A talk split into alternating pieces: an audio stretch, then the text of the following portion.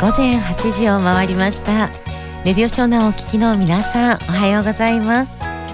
ここからは今日も元気に one two three お届けしていきます。お相手は小川優です。さて今日は12月の16日の土曜日です。あっという間に折り返しました。はい1ヶ月も折り返しに入っています。なのでこの後、ま、放送としては来週再来週と放送すると新しい年がやってくるという感じですね。皆さんどうですか？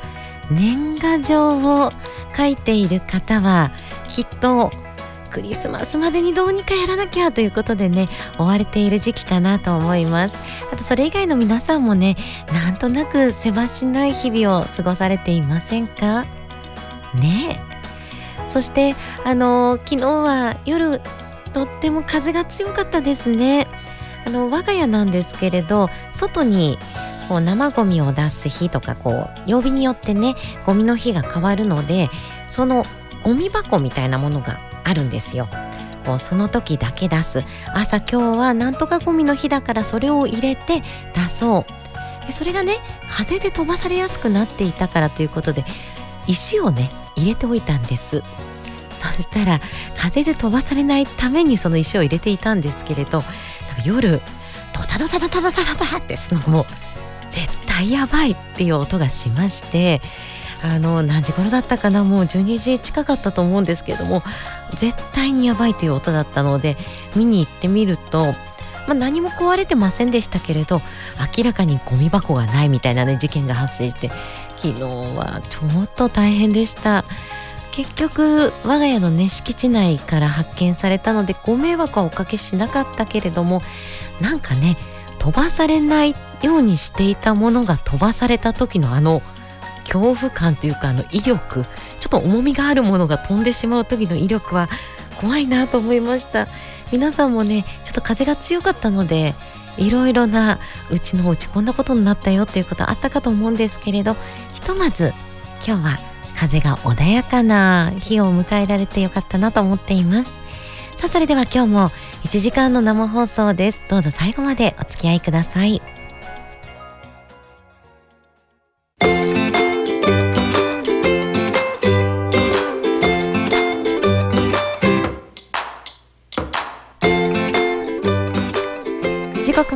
時6分からまもなく8時7分になるところです。ここからはちょこっと体操のコーナーです。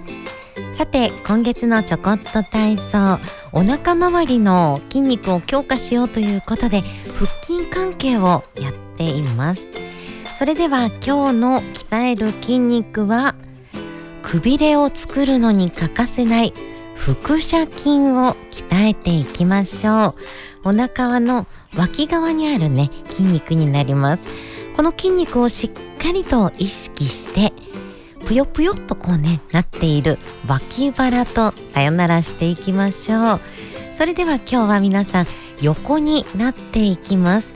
絨毯の上床の上床だとねちょっと痛いかもしれない。タオルが引けるといいかな。横向きになっていきましょう。でこれはあの腹斜筋という筋肉。これあの横向きに寝て、まあ、よくねこうテレビとか見るスタイルな感じですよね。横向きに寝て上体を持ち上げた時にクッと使うところ。これが腹斜筋になっています。なのでまあ皆さん横に寝ていきましょう。これ右でも左でも大丈夫です。反対向きもねまたやっていきましょうね。では横向きに寝ていただいたらスタートです。でその時足です。足は両膝を軽く曲げましょう。こうぐっとね力を入れて曲げるんではなくて優しく曲げる感じです。そうです。それでは下側になっている肘を曲げて床につけてください。よくね横に寝るというとこう耳を押さえてね肘でこう寝てるイメージなんですけれどペタッと頭肩肘つけていきましょう。はい。それではそのスタイルから次上側の手。これを耳の横に当ててください。そして息を大きく吸っていきましょう。大きく吸ったら次息を大きく吐きながらぐっと上体を持ち上げていきます。下側の肘で床を押し上体を持ち上げましょう。ぐー脇腹使ってますか？その時息を大きく吐く。これが大事です。はい吐きながらぐーっと持ち上げて次は息を大きく吸いながらまた横になっていきましょう。この動きを10回行い左右を変えて同様に行ってください。で回数は目安になります。体力や体調に合わせて無理のないようにやることが大切です。で筋肉意識することで動きます。なので脇腹の筋肉あここだここだぐっと力入るな。そうです。それを意識しながら10回それぞれやってみましょう。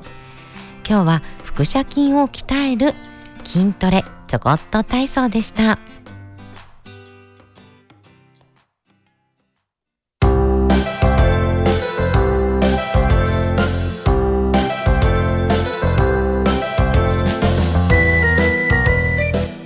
時刻は8時13分を回っています。ここからは健康プラスのコーナーです。おすすめの未病対策健康情報などをご紹介しています。今回は冬のスキンケアについて皆さんと一緒に考えたいなと思います。これは未病対策にもなるものです。冬肌が乾燥してしまうとそれをね実感されている方どのくらいいらっしゃいますか？これはなんかねこう若い頃はそこまで気にならなかったけどなんか年々年々気になるんだよねとかあとは冬になるとカサカサしてなんか痒くなるんだよね。という方もいらっしゃるんではないでしょうか。スキンケアどの世代でももちろん大切なんですけれどやっぱりこの乾燥の季節ちょっと重点的にね気をつけなくてはいけないのはシニア世代。まあ、シニア世代といっても人それぞれです。これに関しては。あの年齢とともに皮膚は乾燥していくということをまず一点覚えておいてください。であとは乳幼児ですね。あの小さいお子さんも皮膚が大人の、まあ、2分の1ぐらいのね乳幼児ですと厚さしかないんです。なのでバリア機能がまだ未熟になっています。なのでイメージとしては小さいお子さんそして年配の方この方々が特にスキンケアが必要になっていきます。あとそれ以外にはアトピー体質なんだとかあとは持病を持っていてとかいろいろな方いると思うんですけれどね、まあ、スキンケア重点的に考えていきましょう。ちょっとかゆいな乾燥してるので OK と思わないようにねしていくのが大切です。ではこのまず人間の皮膚ちょっと詳しく紹介していきましょう。人間の皮膚っていうのは、まあ、3つのこう装置によって潤いが保たれているんです。1つ目は皮脂膜と呼ばれるもの。そして2つ目が天然保湿因子。で3つ目に角質細胞間脂質というものになっています。でこれちょっと難しいのでね、まあ、簡単にお伝えすると皮脂膜これあの皮という漢字がねあと膜という字も入っているのでなんとなくイメージしやすいです。あの皮脂油ですね。油と汗で構成されている薄い膜。これが水分の蒸発を防いでくれてるんです。なので皮膚の表面ですね。皮膚の表面は皮脂膜という膜で覆われて水分の蒸発を防いでいる。で天然保湿因子。これちょっと聞いてもねもう難しくなってきたぞという感じですけれどこれはあのアミノ酸とか尿素とか、まあ、水分を捕まえて離さない役割を持っているお水とくっつくぞというメンバーがいるんですね。まあ、それがあの角質層角層のところにあります。で次に角質細胞間脂質これはその細胞と細胞の間の、まあ、50%がセラミドという成分からできていますこれは水分を挟み込んで逃がさないぞというものですなのでこの3つっていうのは何かというと水分とくっつくぞというメンバーが内側にいっぱいいてで、えーと、水分出しませんよとこうガードするようなカバーができている。というものなんです。でこれが私たちの体みんなの体の中にあります。でこれ乾燥するとなんで痒くなってしまうのか、まあ、年齢とともにこの機能というのが衰えていくんですね。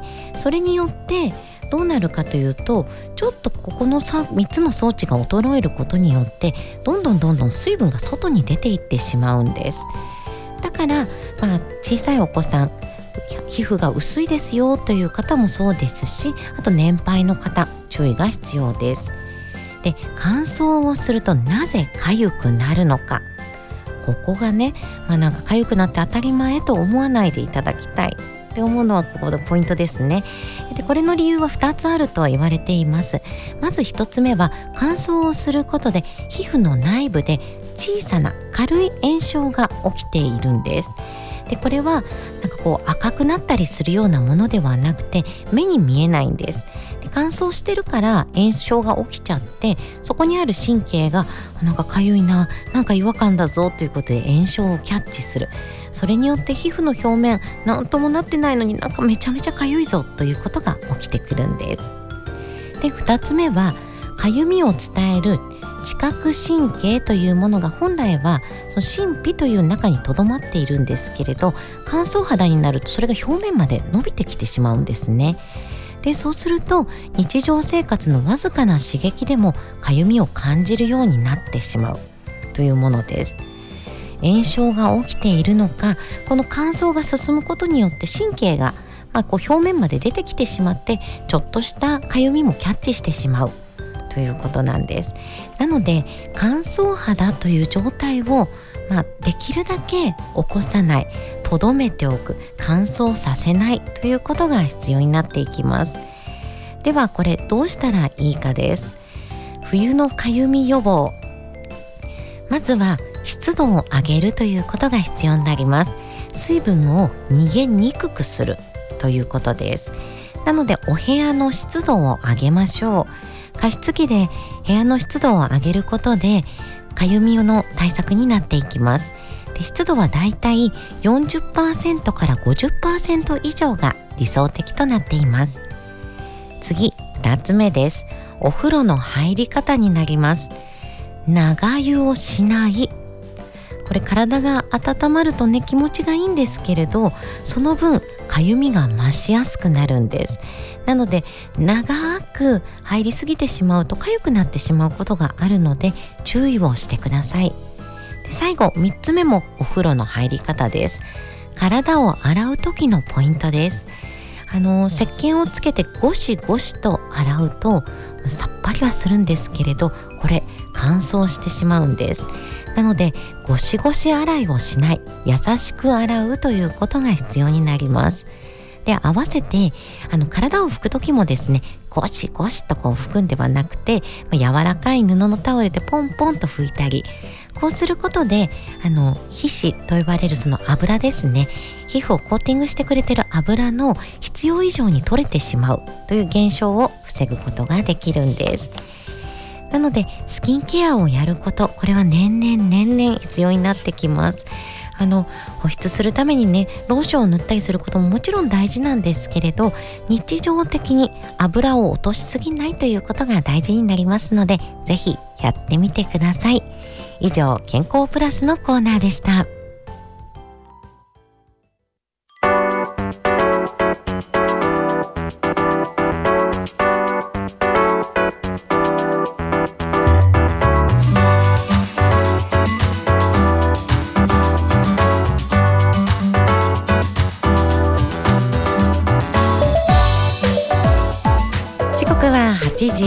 24分を回っています。今日も元気に one、two、three 小川優がお伝えしています。ツイッター X いただいていますね。ありがとうございます。あきらチューブさんからいただきました。ゆうさんおはようございます。おはようございます。暖かい朝ですね。本当です。あの昨日日中はねすっごい寒くってもう本当に夜あったかくなるんですかなんて思っていたら生暖かい風がビュービュー吹くようになってそして今朝はねえー、12月と思うような暖かさでした。そしてメッセージああそう私見れなかったやつです。双子座流星群ゆうさんは見ましたか？昨夜9時から30分くらい見てたけど一つだけ見られました。9時12分頃オリオン座の上のあたりを北から南にかけて流れました。春みたいに暖かいからいつまでも眺めていられましたとメッセージいただいています。あきらチューブさんありがとうございます。そしてなんとめちゃめちゃ可愛いポストの写真を送ってもらいました。サンタさんへのお手紙を入れたくなるようなねサンタさんのポストです。あきらチューブさん写真もどうもありがとうございます。そして双子座流星群。そう私ね見たいなと思ってたけどちょっといろんなことが昨日の夜ありましてちょっとね星をゆっくりと見るような感じではなかったんです。そっか素敵。見られたんですね。やっぱりあの流れ星って特別まあ特別感ありますよね。ってか特別なものなのでね。特別なものなので、まあ、特別は特別ってお話ですけれどやっぱりちょっと特別な気持ちになりますよね。あの喜びが懐かしいななんて思っています。あきらチューブさんメッセージどうもありがとうございました。そしてそしてメールの方湘南平の夜景さんからリクエスト曲とともにいただいています。ありがとうございます。ゆうさんおはようございます。おはようございます。映画私をスキーに連れてっての挿入歌。大学生になってアルバイトして稼いで車を買って仲間たちと初めてスキーに行った時に聴いた曲です。スキーに行く計画スキー場に向かう車内。ゲレンデで滑り、温泉にも入っては最高。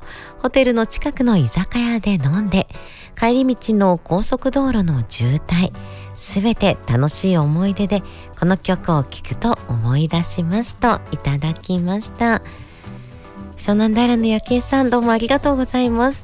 今のね、メッセージを読みながら、私も、あー、スキー、スノーボード行ったなということを思い出しましたきっ。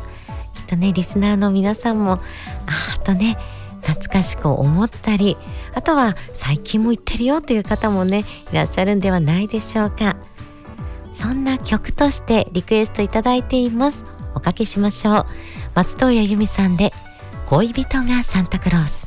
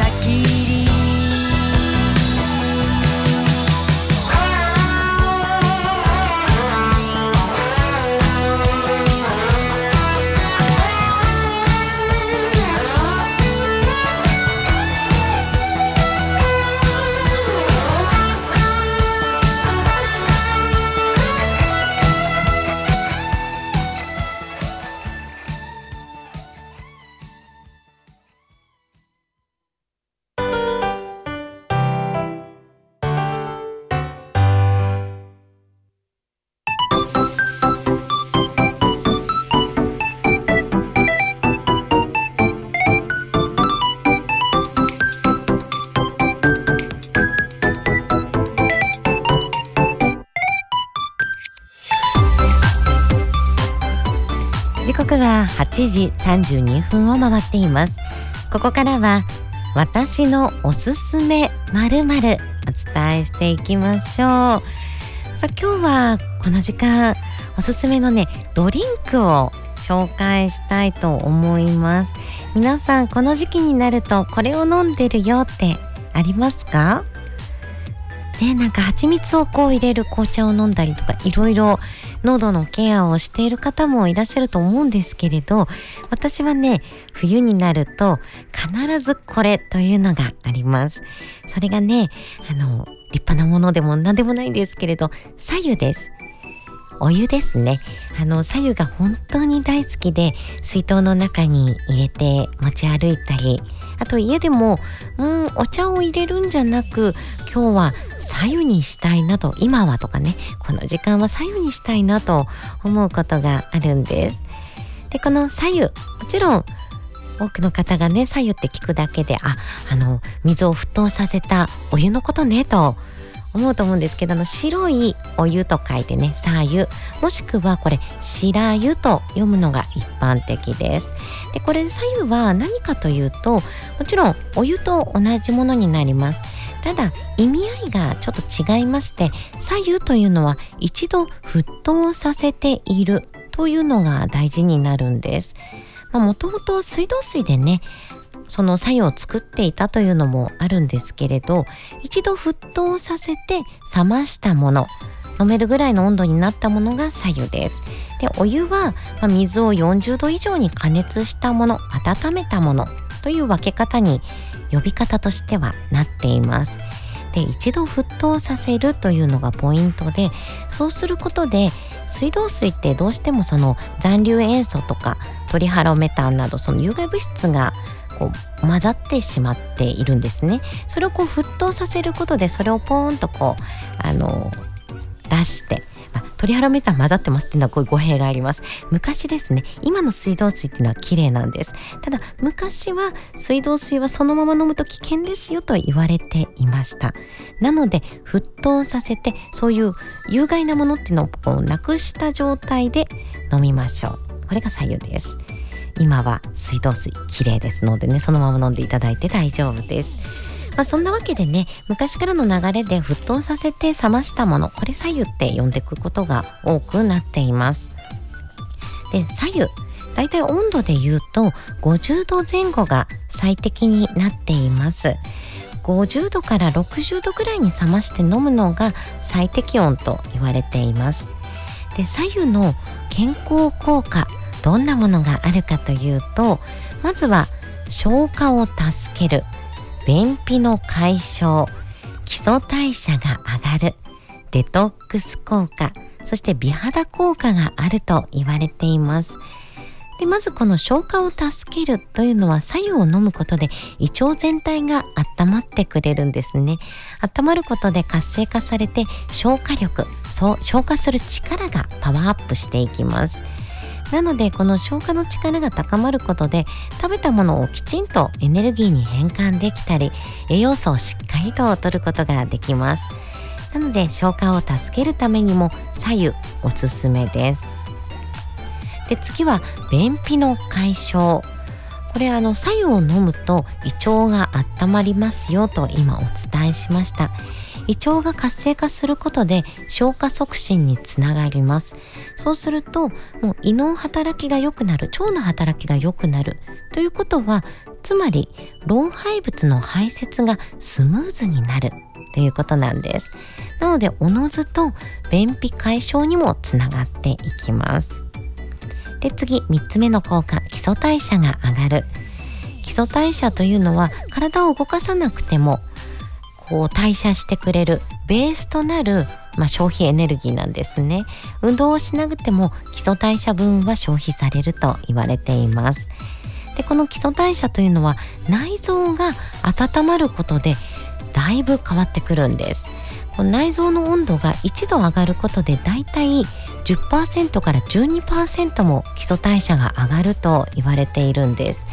なので左右を飲むことで体の中から温めるこれが大事になっていくんです冷え症の改善や脂肪燃焼ダイエット効果も期待されていますで、そして次、デトックス効果です。これは体が温まるとリンパの流れや血流が良くなっていきます。そうすることで体に溜まっている老廃物や余分な水分を排泄してくれるんです。なのでむくみ改善にもつながりデトックス効果が期待されています。そして最後美肌効果です。これはこの番組でもねお伝えしてきました。腸が綺麗な人というのは肌が綺麗な人とも言われています。この腸内の毒素などをきれいにね浄化してくれる働きが左右にはあるんです。なので腸内環境をきれいにする改善することによって美肌効果が期待できると言われています。というわけでねいろいろとあ体を温めるのっていいんだな。うん左右いいなと。あれ？でも温めるんだったらお茶でもいいんじゃないの？とね思いますよね。左右の良さとしては本当に他の成分が入っていないということなんです。でもちろんお茶はお茶の良さがあります。コーヒーはコーヒーの良さがある。そして他のね、例えば甘いジュース類、あったかいものもありますよね。そういうのもそれはそれでビタミン C が入っているなど良さはあるんですけれど糖質を取りすぎてしまったり、まあ、いろいろなものをね取ってしまうんです。だからこう飲むと何かを過剰に摂取してしまうということにつながったりもします。それが左右にはない。本当に他の成分が入っていないという良さがね、あるんです。なのでぜひね、左右うまく飲んでもらいたいなと思います。で、うまく飲むということで、左右を飲むタイミング、いつがいいと思いますか？うん。きっと皆さん想像したのと合っています。まず一つ目は起きた時です。起きてからコップ一杯の白湯を飲む。これがね、とっても健康的なんです。でコップ一杯だいたい今 200ml ぐらい飲むのが一番効果的と言われています。で、左右はゆっくりと飲むことが必要なんです。なので10分から20分ぐらいかけてゆっくりと飲んでいくようにしましょう。で、もう一ついいタイミングは寝る前です。就寝前にコップ一杯の左右、これも理想的です。左右をゆっくりと飲むことで体がゆっくりと温まっていきます。そうすると副交感神経が優位になっていくことで体がリラックスし、スーッとね、ゆっくりと眠りにつくことができます。なのでだいたい寝る30分前くらいに取るのが理想的です。まあ、飲みすぎてしまうとねあのトイレに行きたくなってしまったりむくみの原因になってしまうこともありますのでコップ1杯程度で1回飲む。そして1日に飲む量としては600から 800ml ぐらいの左右が最適だと言われています。これね1日に飲む量としては1.5リットルから2リットルがいいんですけれどだいたい左右として飲むのは600から800ぐらい、回数にすると3、4回コップ1杯を飲むといいですよとなっています。なので皆さんもぜひね、ちょっと左右を取り入れた生活をしてみてください。以上、私のおすすめのコーナーでした。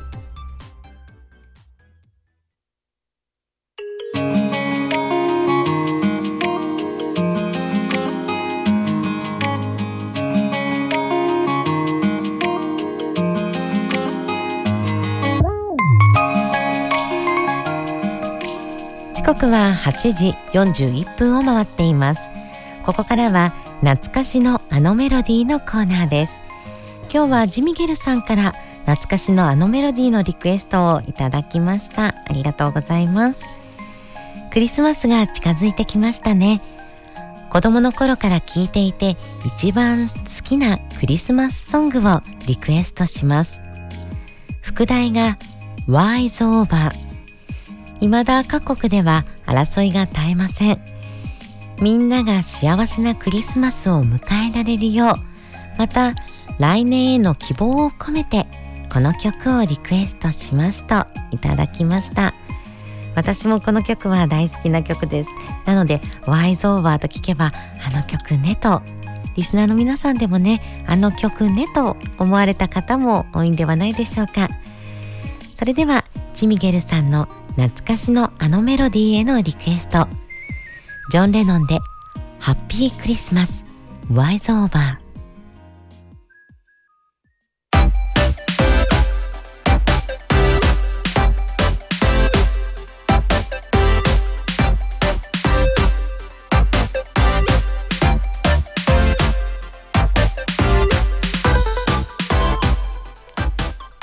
刻は8時46分を回っています。ここからはホット福祉のコーナーです。藤沢のホットな福祉情報イベントなどをご紹介しています。今回ご紹介するのはスマホが苦手な方へスマホの講習会のご紹介です。だんだんとスマホが当たり前の世の中になってきました。それに伴いうーんずっとガラケーでやってきているからなかなかスマホに変えるのが難しいんだよね。まあいっかまあいっかと思ってきたら、はあ、周りがスマホあとは新しい機種を買うとなるとスマホしかありませんとかね。そんな場面に出会った方も多いんではないでしょうか。あとはスマホにしたもののちょっと使い方がよくわからないまま一応電話とメールはできるんだけどという方も多いと思います。年配の方でもねスマホ変えてどうしよう使えないという方も多いかもしれません。そんな方向けに藤沢市内ではスマホが苦手な方へ一緒に学んでみませんかということで講習会や相談会を行っています。今申し込みができるものをご紹介していきましょう。スマホの活用に不安がある初心者の方を対象にした講習会と相談会です。まずはスマホ講習会と相談会ということでセットになっているものセットになってないものもありました。ごめんなさい。ご紹介しますね。これそれぞれ1月2月に開催されるものです。まずはスマホ講習会と相談会むつ愛公民館でやっているものは1月の18日と19日。そして御所見公民館。これは2月の8日と2月の9日です。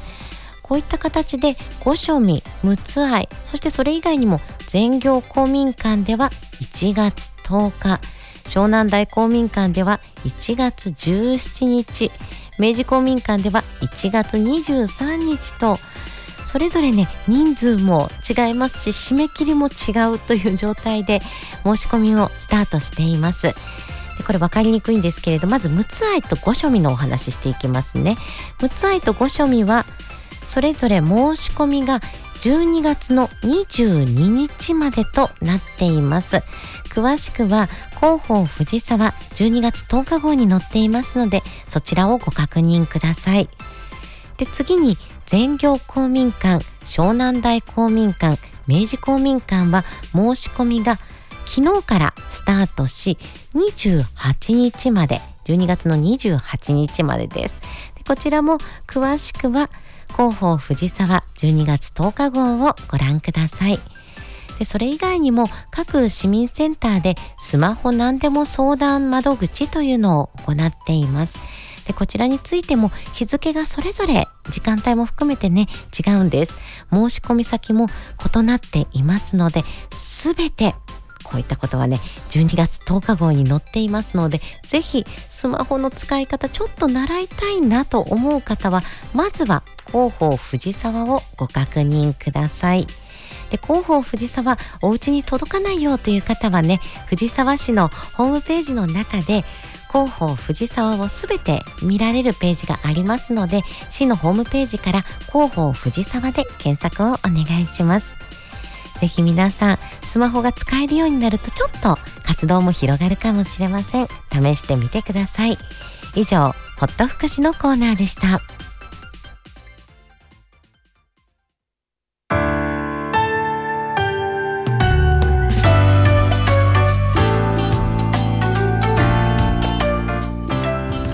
刻は8時50分を回っています。今日も元気に one two three 最後までお付き合いいただきどうもありがとうございます。皆さんからメッセージいただいていますね。ありがとうございます。初めてのメッセージの方だ。ありがとうございます。拓也アット愛さんからいただきました。いつもゆうちゃんのラジオ楽しみにしています。にっこり。今度ハワイに行くので腹斜筋鍛えますといただきました。拓也と愛さんどうもありがとうございます。初めてのメッセージですね。でもきっとこれ私の知り合いな気がするなと思っています。メッセージありがとうございます。そして腹斜筋しっかりと鍛えて楽しんできてくださいね。メッセージありがとうございました。また待ってます。さあそしてそして続いてはエクレアさんからメッセージいただきました。ありがとうございます。ゆうさんもなさんおはようございます。おはようございます。12月も折り返し1ヶ月が早いですね。今年も残りわずかになりました。本当です。年末も近くなりゆうさんスタッフの皆さんもお忙しいかと思いますのでお体に気をつけてください。今年の冬は暖かい日が多いように思います。乾燥をしたり寒暖差もありますので要注意ではありますが。昨夜は生ぬるい強い風が吹いていましたので今朝は道路にもたくさんの落ち葉などがありました。ゆうさんも局に来るときは大丈夫でしたか？今朝も今日も元気に one、two、three を楽しみに聞いています。この後 With You も担当されますので楽しみですといただきました。エクレアさんどうもありがとうございます。いや本当に風が強かったんですけれど私があの来た道についてはそんなにね実は多く落ち葉が落ちてたり木が落ちてるようなことはねなかったんです。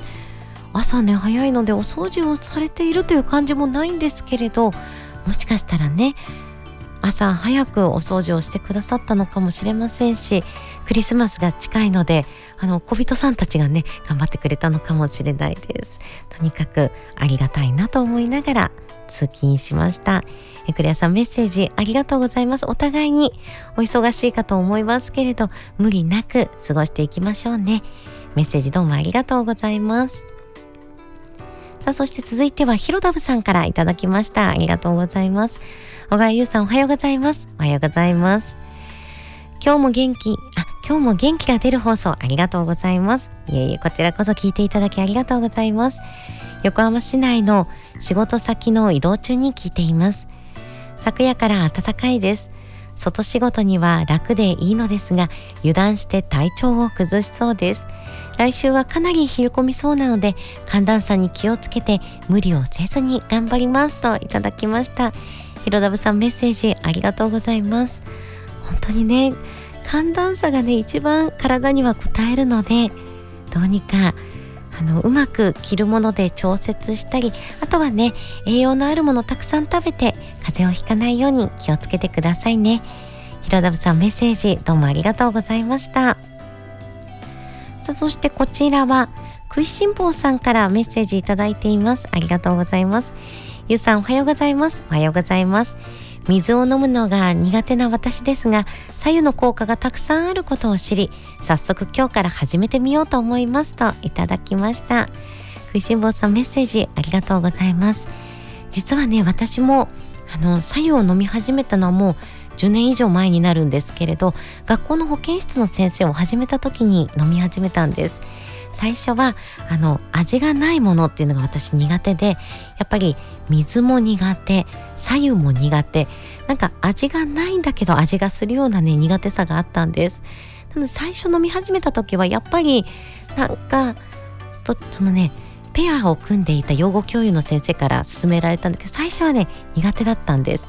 でも飲み続けていたらなんかね逆に味があるものの方が苦手になってきて白湯を飲むとなんだろううがいをした気分っていうんですかね味があるものでうがいをすると落ち着かないようになんか白湯を飲むことでこう口の中喉なんかいろんなものがこう綺麗になった感じがしてですねあの左右で最後を締めるみたいななんか左右だと落ち着くというラインがやってきたのでもしかすると試してみるといいかもしれません。